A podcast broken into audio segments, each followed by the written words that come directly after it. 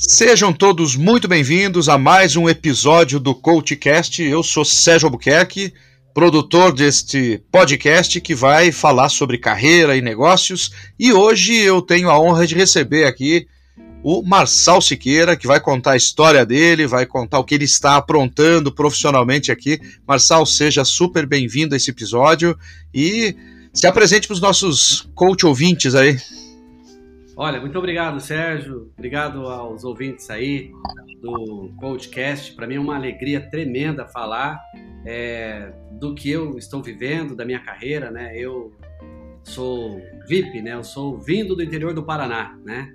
Eu sou de Maringá, no interior do Paraná. Sou jornalista, sou pós-graduado em, em marketing, gestão de pessoas, em liderança estratégica e planejamento estratégico. É, tenho formações antes dessa bagunça toda do coach, né? De todo mundo virou coach. Eu fiz formação bem antes disso, né? Minha vida não deu errado para eu virar coach. Minha vida já estava muito boa, dando muito bem certo. E aí eu aproveitei a minha carreira que estava indo bem para também fazer minha formação. Mas hoje eu atuo muito mais com mentoring, né? Até para buscar esse espaço no mercado de um uma frente que tem me chamado muito a atenção. Eu sou um ser por característica muito dominante, muito rápido, eu quero fazer as coisas rápidas e o coach às vezes ele me fazia perguntar muito tempo. E agora na mentoria eu faço diferente. Eu posso ser mentor daquilo que eu domino. Então hoje eu sou mentor de liderança estratégica, sou mentor de inteligência emocional, de planejamento financeiro, sou mentor de gestão do tempo e comportamento humano. Essas são as áreas que mais eu sofri e aprendi, então eu aproveito a minha experiência para isso. Tenho dois escritórios, um em Maringá, no interior do Paraná, e outro em São Paulo, para poder fazer esse tipo de atendimento que me encanta e me faz todos os dias levantar com alegria de fazer aquilo que eu fui chamado a fazer. Olha só que interessante, né? Como você comentou a questão do coach, né? Realmente, eu também, eu, as minhas formações, eu não estava, uh, digamos assim, mal para virar coach. Eu fiz porque eu quis e porque eu achei necessário, uh, porque eu tinha passado uns 10 anos atrás por um processo de coaching e vi que eu estava usando nas consultorias que eu dava uh, algumas ferramentas do coach sem ser, sem ser certificado, né? Eu fui procurar certificação, me incomodei um pouquinho durante um tempo com esse negócio dessas escolas soltarem aí, sei lá, 500, 600 coaches por ano, muitos sem preparo, né? Mas depois eu passei essa fase, hoje atuo Uh, e gosto muito de ajudar, atuo com coaching executivo e com, com coach de carreira, né? E é mas muito interessante essa sua colocação aí. E realmente eu também atuo como, como mentor e gosto muito de tudo isso aí. Então vamos extrapolar um pouquinho agora, né? Vamos falar um pouco da, da liderança, da sua mentoria, né? Como é que ela funciona, assim? Como é que as pessoas chegam até você? Bom, geralmente são executivos, profissionais liberais, empreendedores, jogadores de futebol que exercem a função de serem capitão, capitães dos seus, dos seus clubes, né? E eles procuram exatamente porque não entendem o papel da liderança, né? E eu sempre comento que a liderança, ela, ela vai ser situacional, obviamente, mas eu preciso conhecer os estilos que vão fazer com que eu os utilize nas situações. E aí eu comento muito sobre estilos que fazem da liderança uma liderança que transite facilmente por problemas, por alinhamento, por replanejamento. E aí eu vou usar os estilos que eu aprendi no mundo corporativo. Né? Tem líder que é democrático, tem líder que é treinador, tem líder que é afetivo, tem líder que é coercitivo, tem líder que é modelador e tem líder que é treinador. Então, nas minhas sessões de mentoring, eu procuro mostrar um pouco de cada um e tentar fazer com que o meu mentorado ele entenda em que situações cabe cada estilo para que ele não seja um alucinado e seja um coercitivo 24 horas por dia, e às vezes ele vai precisar modelar. E modelar é legal, é, mas às vezes ele vai precisar treinar para que as pessoas sejam modeladas. E aí sempre fica a pergunta: quais são os melhores estilos? E aí, de novo, eu, como não atuo muito mais como coach, eu vou direto no ponto. Eu falo, tem três estilos você deveria permanecer nele pelo menos, pelo menos 70% do seu tempo. Os outros 30 você pode devagar para os outros. Mas eu vou apontar os três que são os melhores, na minha opinião. Ah, que legal, muito bom. Esse ponto aí que você tocou de estilo e de eh, liderança situacional, né? Inclusive, tem até literatura ampla sobre isso aí, né? Tem um livro aí que é fantástico, né? E fala pra gente desses três estilos, então. Olha só, eu defendo muito que todo líder precisa ser um dirigente, precisa ser é, um, uma pessoa democrática e um treinador. Mas vamos lá. O que, que eu estou falando desse dirigente? Dirigente é aquele que estabelece exatamente qual a missão da empresa e qual é o papel do seu liderado nesta missão. Ele dá exatamente o norte para onde a empresa está indo e o que ele espera do seu liderado. Aí esse é o, é o dirigente. O democrático é aquele que quando ele tem uma equipe mais madura, uma equipe que opina, uma equipe que socorre em tempos difíceis, que tem insights importantes, ele pode abrir a democracia. Porque a, democracia, para mim, ela funciona quando o seu liderado está bem informado. Não adianta eu dar a democracia para quem não sabe lidar com ela. É como se eu desse a alguém a condição de motivar um incompetente.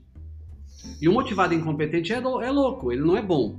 Então, a democracia é um ponto que eu também defendo muito. E defendo o treinador. Talvez esse fosse o mais importante. Porque quanto mais a gente treina as pessoas, mais a gente vai sofrer ao longo do processo. O Bernardinho falava isso, né? É quanto mais eu transpiro durante os treinos, menos eu sofro na batalha do jogo, né? E tem treinador que que, que não quer é, usar esse modelo. Tem líder, na verdade, que não quer usar esse modelo. Ele acha que as pessoas vieram prontas do RH, que as pessoas sabem o que fazer, que as pessoas não vão precisar dele. Então, 70% do tempo eu preciso ser um líder dirigente, um líder democrático e um líder treinador. Tá surgindo aí, Sérgio, a gente está falando muito desse líder 4.0, né? E o que, isso. é esse líder 4.0?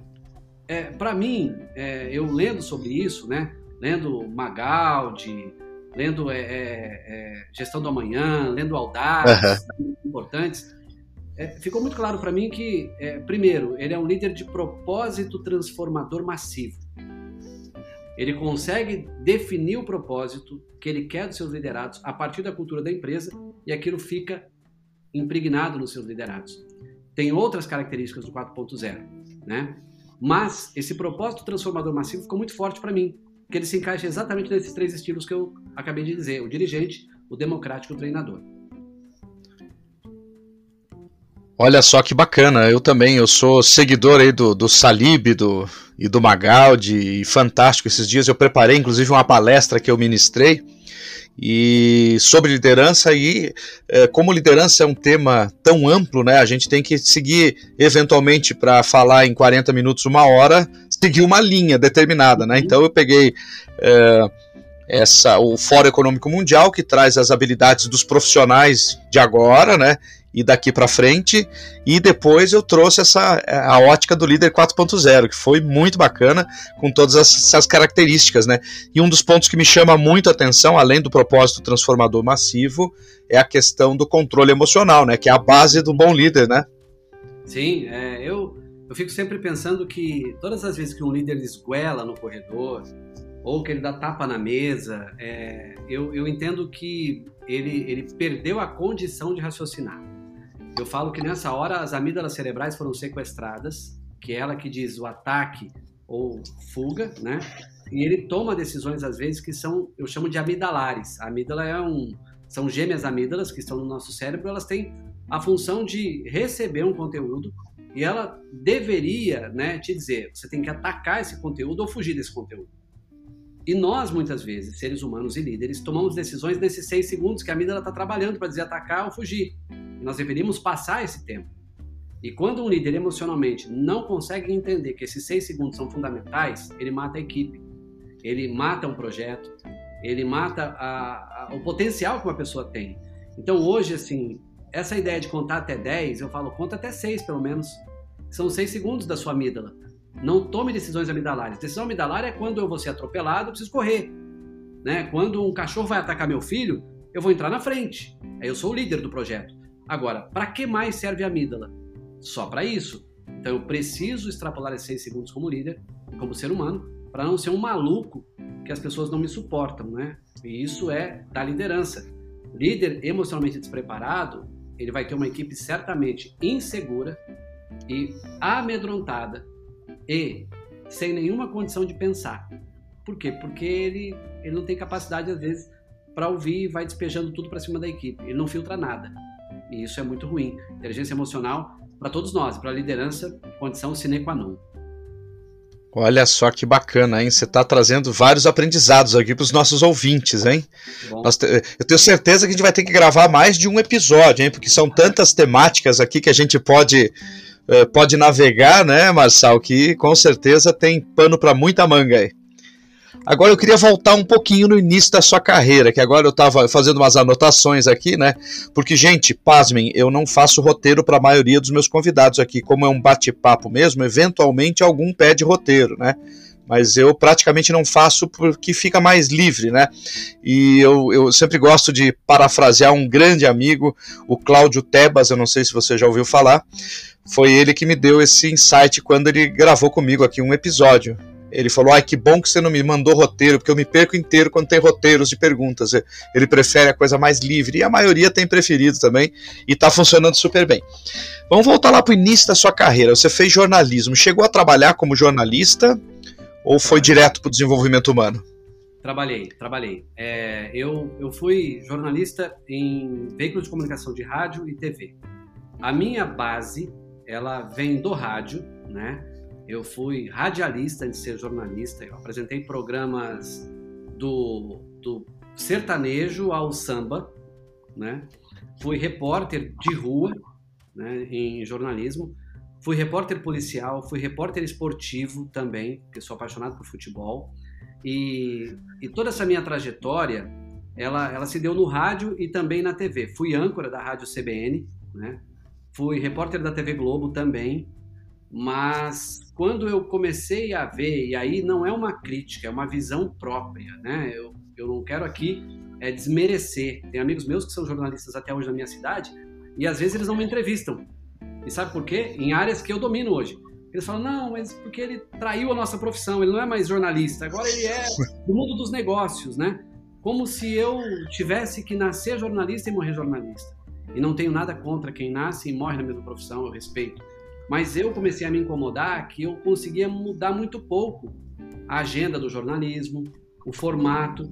E eu falei, será que eu nasci exatamente só para isso, né? E esse só foi para mim, porque tem gente que vai estar muito bem no jornalismo.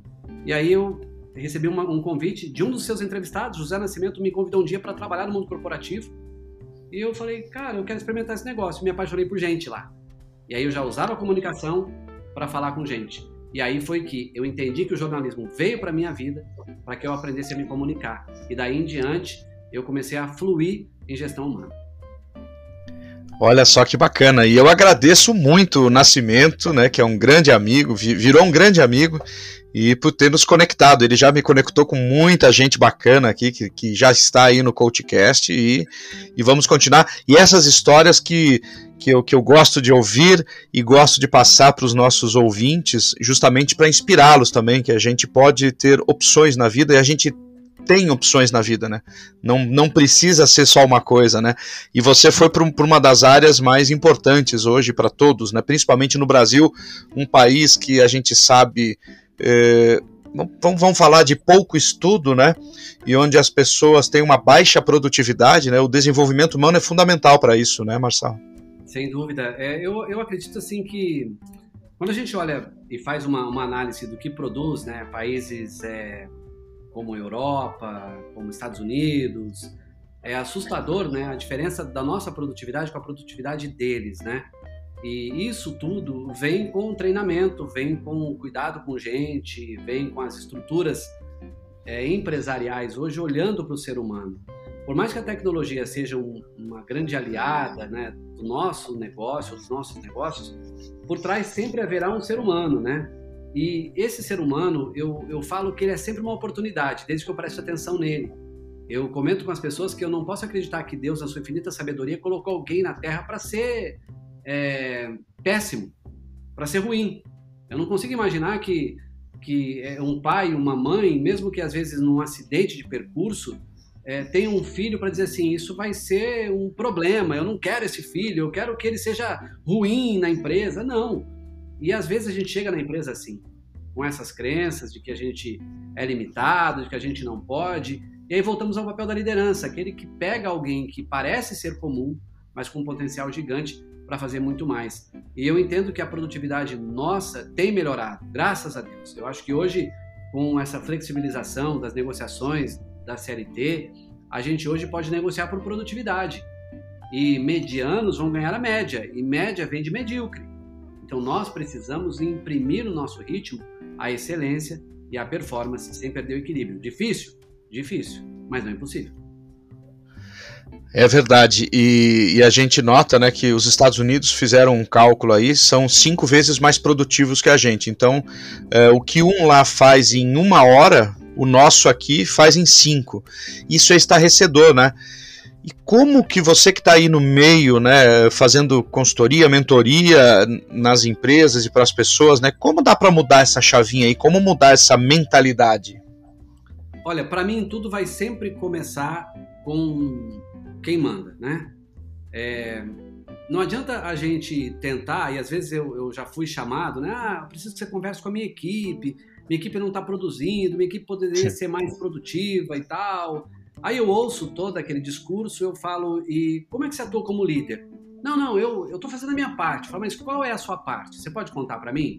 Aí ele fala, não, a minha parte é definir as metas e entregar. Eu falo, tá, e o follow-up? E o feed forward? Ou seja, e o ajuste? E o relacionamento? Não, mas isso aí o RH faz. Isso aí a minha área de planejamento faz. Eu falo, olha, é, é importante que você esteja primeiro no treinamento, você abra o treinamento, dizendo que você está comprando a ideia e que você entende também que tem oportunidade de melhoria para você, líder, e que você vai adotar as melhorias e essas mesmas melhorias serão replicadas em todo o time.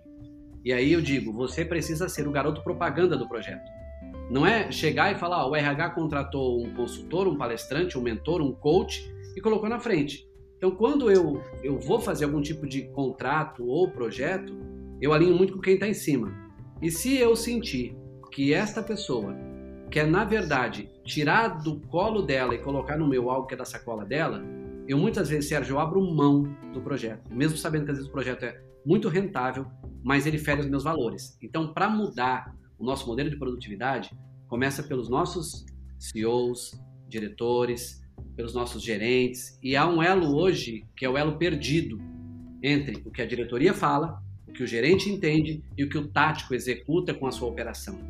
E esse discurso precisa ser reduzido, no sentido não de tempo, mas é, é, é, não é o discurso reduzido, deixa eu refazer minha fala.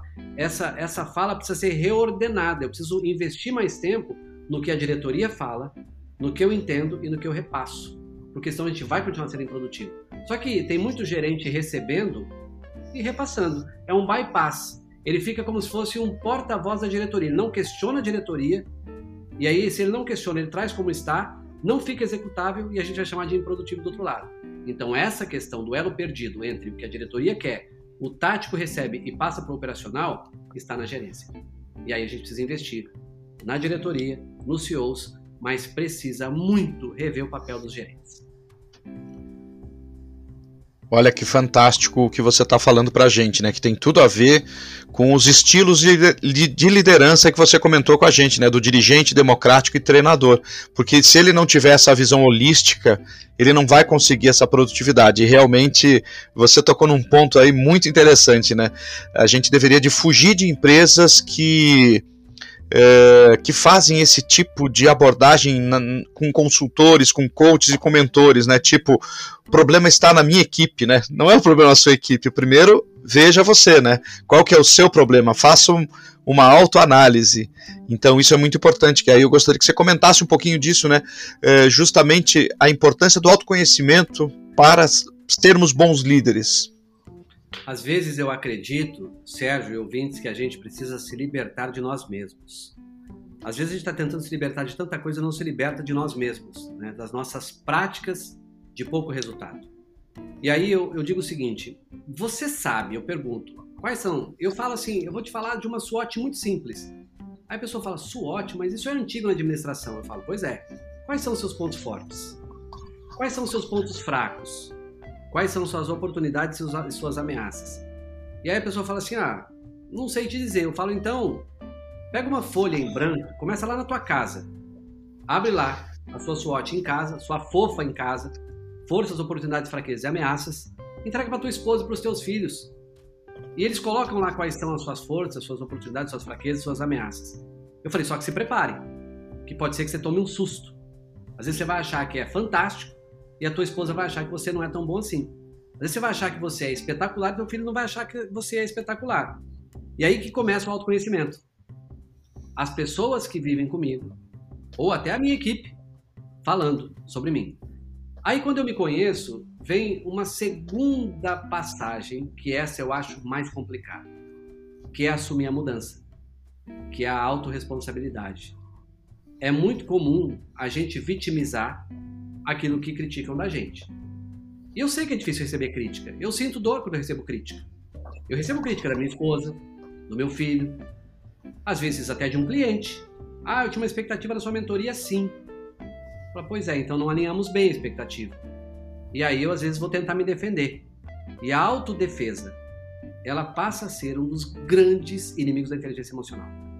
Então, para eu me conhecer, eu preciso fazer uma SWOTzinha básica e confrontar essa SWOT que eu acho que eu sou com quem está me acompanhando. E depois montar plano de ação de mudança. E na mudança eu preciso ter quem me fiscaliza. E quem me fiscaliza não pode ter dedos nas correções. Precisa apontar. E apontar em amor, mas direto aquilo que eu preciso mudar. Senão, a gente vai achar que está tudo bem e na verdade não está tão bem assim. Olha que fantástico, hein? Quem está nos ouvindo está tendo um MBA aqui em meia hora de como ser um bom líder, hein, Marçal? Que legal, que legal. Fico muito feliz com essas tuas colocações aí. Fico muito feliz. E me diz um negócio, quais os desafios que você passou quando saiu do jornalismo para entrar para o mundo corporativo? O que mais te chamou a atenção até você indo e, e se especializar em desenvolvimento humano? Eu acho que a palavra-chave foi essa que você falou no final, a especialização. Que as pessoas assim, uhum. assim: ah, ele sabe falar. Ah, ele é um bom comunicador. Ah, precisa fazer um comunicado, deixa ele falar. Ele fala bem. E as pessoas me viam como um bom comunicador. E de fato essa é uma é uma, eu diria que esse é um dom natural que Deus me deu. Mas aí eu fui atrás, falei, bom, só comunicar não adianta, eu tenho que entender tecnicamente o que eu vou falar. E aí eu fui para as especializações. Aí eu tinha uma já em marketing, porque eu queria saber vender produto. Eu fui para o marketing. Aí eu fui para um MBA em gestão de pessoas. No MBA em gestão de pessoas aí entrou muita administração, muito planejamento, muito orçamento, para eu entender de números também, que era importante. Daí eu saí dessa pós-graduação e entrei em duas imersões, uma em liderança estratégica e outra em planejamento estratégico. Aí as pessoas passaram a me ver já como alguém que não só mais comunicava, mas que comunicava com conteúdo. E o que eu aprendi nessas imersões e também nos MBAs? A ouvir gente que já estava muito além do que eu estava. Eu ouvia diretores que estavam no MBA da GV comigo, eu ouvia diretores que estavam muito à frente do meu plano ainda, na Dom Cabral. E aí o que, que acontece nessa hora? Você anota tudo. E aí quando você anota tudo, tudo que você anota, se aumenta em 38% a sua chance de aprender mais. E eu sempre fui de anotar. Eu anoto, eu tenho bloco de notas, eu tenho mapas mentais para tudo. E isso foi fazendo com que eu fosse construindo um raciocínio, não só mais na comunicação, mas um raciocínio técnico. E as pessoas passaram a me respeitar mais. E quando elas passaram a me respeitar, é porque elas viam que não era só a fala, era o conteúdo. Né? É, brincando, não era só o rostinho bonito, né? Era a competência técnica, né? Porque comportamento eu aprendi muito também. Agora, a competência técnica não foi tão difícil. O mais difícil para mim foi aprender a me comportar no mundo corporativo diante das pressões que a gente enfrenta. Olha só que maravilha, hein? Estou muito feliz aqui com esse nosso bate-papo, Marcel. Definitivamente feliz. E hoje você tem uma atuação. Uh, você estava me falando aí do futebol, que é uma paixão, e você tem uma atuação grande no futebol, né? Como é que funciona essa atuação sua aí no futebol? olha que interessante, né? Eu falo que nós precisamos aproveitar as oportunidades, né? Eu fui jornalista esportivo durante cinco anos em que eu atuei no jornalismo de editoria geral. Os finais de semana eu fazia jornalismo esportivo, então eu viajava como como repórter esportivo, depois viajei como comentarista, depois viajei como âncora de jornadas esportivas. Aí eu já não viajava mais, ficava no estúdio. Mas até então eu já tinha ido para o campo, do campo para a cabine, da cabine voltei para o estúdio. E eu sempre fui muito apaixonado por estratégias, né? Então, por que que tecnicamente um, um time nem sempre ele é o melhor, mas ele vence? É uma estratégia, é um desenho tático. E quando eu comecei a entender desse desenho tático, eu via que muitos jogadores não respondiam por uma questão emocional, por uma questão às vezes de liderança em campo. E aí eu vim fazer um evento em São Paulo como voluntário e tinha uma esposa de um jogador na, na primeira mesa da, da sala de treinamentos. E ela me fez uma pergunta, uma pergunta muito, eu diria que tensa para eu responder na abertura do treinamento. Eu, eu estava abrindo o treinamento, fazendo uma conceituação do que é coaching, do que é counseling, do que é mentoring, do que é psicologia, fazendo uma, um apanhado para entender. E ela me perguntou assim: e quando uma pessoa anda para trás? Quando uma pessoa não vai para frente, o que, que resolve isso aí que você falou? Eu falei: olha, primeiro eu preciso conhecer a história da pessoa, preciso entender por que, que ela anda para trás e o que, que é para você andar para trás. Porque para ele talvez não seja. Ela falou assim: você não me respondeu, mas eu quero falar com você no intervalo. Eu falei: eu não posso te responder porque eu vou expor uma pessoa sem saber. Então eu quero entender. Ah, então eu quero falar contigo. Aí no intervalo, ela se apresenta num café separado. Ela diz assim: Olha, é, eu sou esposa de jogador de futebol. Eu falei: Tá, quem é o jogador? Ela me falou. Como eu conhecia de futebol, já associei. Eu falei: Bom, eu sei do que ela tá falando. Ela falou assim: Queria que você falasse com ele. Eu falei: Ah, ok. Aí ela fez o seguinte: marcou uma conversa entre nós três. E eu fiz uma análise de perfil dele. Na análise de perfil, ele apareceu como um estável analítico e ela uma dominante analítica. Aí eu falei, bom, ela quer que ele tome decisões em cima dos dados que ela tem. Ela quer que ele tome em cima dos dados que ela tem. E ele tem os dados dele e o tempo dele. Aí apresentei os dois, um para o outro. Eu falei, seja bem-vindo fulano, seja bem-vinda fulana, vocês são diferentes. E agora vamos ter que ajustar. E aí eles gostaram do projeto. E aí cada problema que aparecia no clube, ela me ligava, ó, oh, ele me ligou falando que tal jogador quer falar contigo. Aí esse de um clube falava para outro. Então eu comecei no Palmeiras, a expandir para o São Paulo, a expandir para o Bahia, depois do Bahia expandir para o esporte, para o esporte Curitiba, é, para um clube fora do país. E isso foi acontecendo. Então hoje eu não me anuncio como mentor de jogadores, porque eu acredito que, que nenhum jogador vai me contratar porque eu estou anunciando lá. Ele vai contratar quando o Sérgio que joga ligar e disser, ó, oh, você precisa falar com esse cara. E aí esse mundo abriu. E eu cheguei a ser, e sou até hoje mentor de dirigente de futebol. Aquele que contrata, descontrata, que resolve problemas familiares de jogadores. Eu fui mentor e ele inclusive vai ser prefaciador de um dos meus livros agora. Eu acabei de terminar, hoje eu terminei de escrever no voo para cá, o último capítulo do livro chamado Mova-se. Eu tenho o Salve Sua Vida, eu tenho o Destrave e agora tenho o Mova-se. E aí eu Opa, sugeri que legal. meu livro. E ele falou: pode mandar que eu vou prefaciar, é um dirigente. Em breve vai estar tá aí, solto na, na banguela esse livro aí, se Deus quiser. Ah, então quando sair esse Mova-se, vamos, vamos falar sobre ele aqui no Coachcast, hein? Rapaz, Faço questão da gente bater um papo sobre ele. O maior prazer do mundo, vai ser uma alegria. Que legal, Marçal. Então é o seguinte, estamos chegando ao finalzinho desse nosso episódio do CoachCast aqui com Marçal Siqueira diretamente de Maringá, chegando há pouco aqui em São Paulo, né? E deixa aí agora as suas redes, todas as formas de contato, como as pessoas te encontram. Fala de novo aí os nomes dos livros, que depois vai estar na descrição aqui desse episódio, os links para vocês acharem lá na Amazon, provavelmente tem lá, né? Tem, tem, tem sim.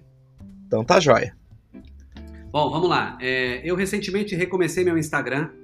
Eu fiz uma besteira e aí vai uma dica: jamais façam automação em seus Instagrams porque você vai ter pouca entrega e pouco engajamento. Eu fiz uma, uma repaginada e recomecei. Eu tenho poucos seguidores hoje, mas muito dos qualificados e orgânicos, que esse é o sonho, né?